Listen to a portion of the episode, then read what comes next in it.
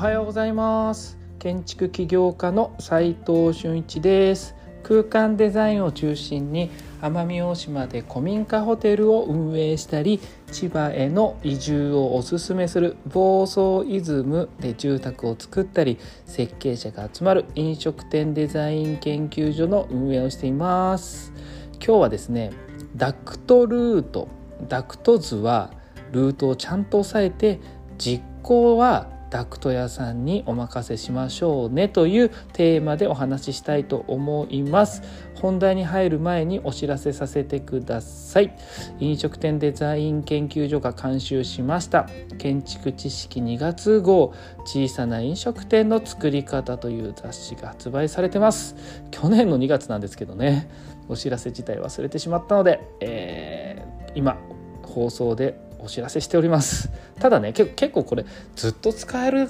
本まあ法律とかはね変わると使えなくなったり設備の考え方がもし変わったとしたらそれは使えなくなるかもしれませんが実はですね意外と僕がやってやり始めてからはそんな変わってないんですよ。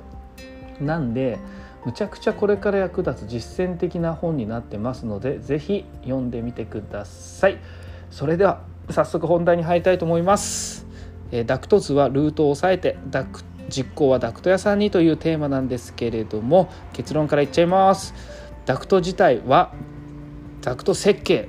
自体はちゃんとやると。設計者がちゃんとやる完璧に。だけど実行はダクト屋さんに書いてもらった方が現場はうまくいきます。っていうことなんですよ。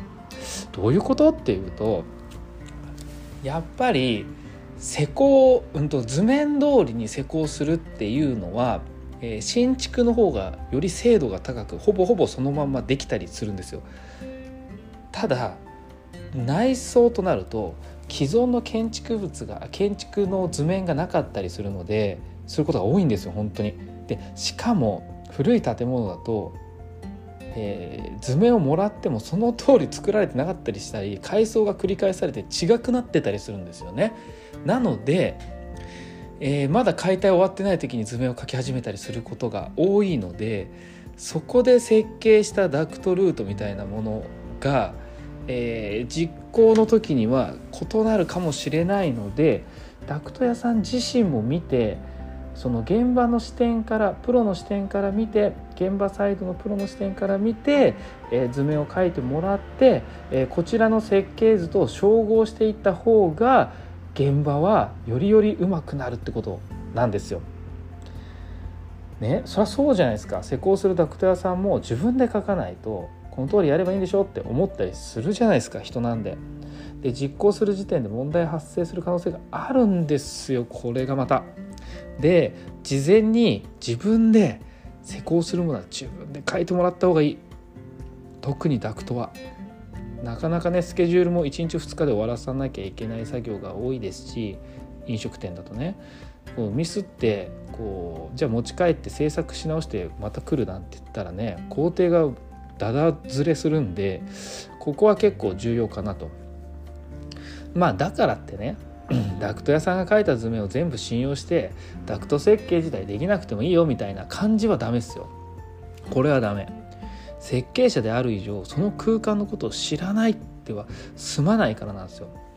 これね資格を持ってる持ってない以前にそのまあインテリアデザインに資格がないっていうのもちょっと問題ですが、えー、そもそも空間を作る上でデザインだけやりゃいいなんていう話はなくてですねダクトルートなんて特にデザインに影響するじゃないですか。だってダクトをぐるぐるっとこう梁を越えてとかってやってたら自分が設計して梁下でバンってこう天井作ってたら出てきたりするわけですよね。そしたらめちゃくちゃデザインに影響しますよね。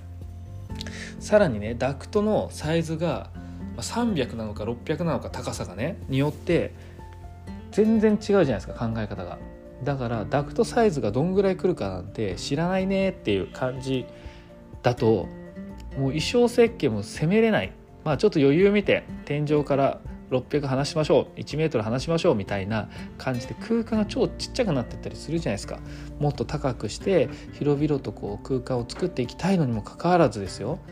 だから空間設計をする上でその飲食店のね空間設計の話ですよ。ま、他もそうなる可能性もありますが特に飲食店のダクトルートは結構重要なんであの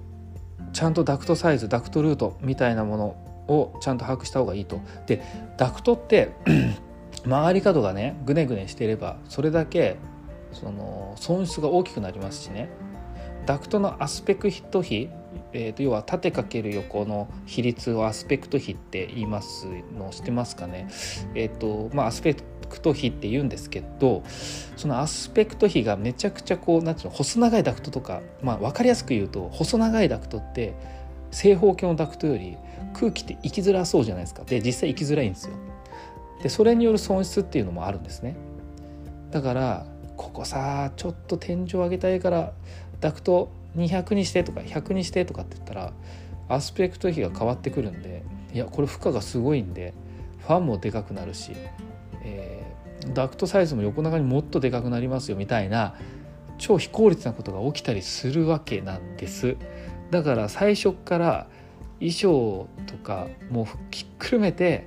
ダクトっていうものはちゃんと理解しておいた方がいいかなと。その方が、えー、空間デザインもよりよく進めるんじゃないかなと思います、えー、今日はですねダクト図はちゃんとルートを押さえて、えー、実行はねダクト屋さんにしましょうねというお話なんですが結論はね、まあ、そのタイトル通りなんですけれどもそれは施工をこうダブルチェックじゃないけど施工側から見てちゃんとご意見をいただいてそれもひっくるめた衣装を作るためにはダクト設計自体はちゃんと押さえてやり方ぐらいそんな大変簡単ですよ。難しい話じゃない。一回覚えちゃえば。なんで皆さんもねちょっと検索すればすぐ出てくるかな。これ出てくると思いますよ。うんまあこの手のものは本でも売ってんじゃないかな。まあえっとまあダクト屋さんが知ってるんでダクト屋さんに僕は若い時22とか23ぐらい現場出て設計しながら現場出た時にダクト屋さんにねこう教えてもらったんですよね計算の仕方とか。まあすぐ忘れちゃいますけどまたやったら思い出しますしまた違う仕事したら忘れちゃいますけどまたやったら思い出しますしそういう繰り返しながらまあまあなんとなく分かるようになると思います。えー、今日はダクト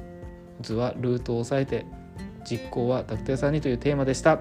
実務で学べるインテリアデザインの学校隠れ家では非公開の LINE グループに入っていただき設計者や施工者のやり取りを見て学んで仕事につなげちゃおうって感じでやってます、えー、設計者として自ら仕事を取っていきたい方は挑戦する価値ありです。まずは LINE のオープンチャットの方を覗いてみてください。それでは今日しかない大切な時間を全力で楽しみましょう。建築起業家の斉藤俊一でした。ではまた。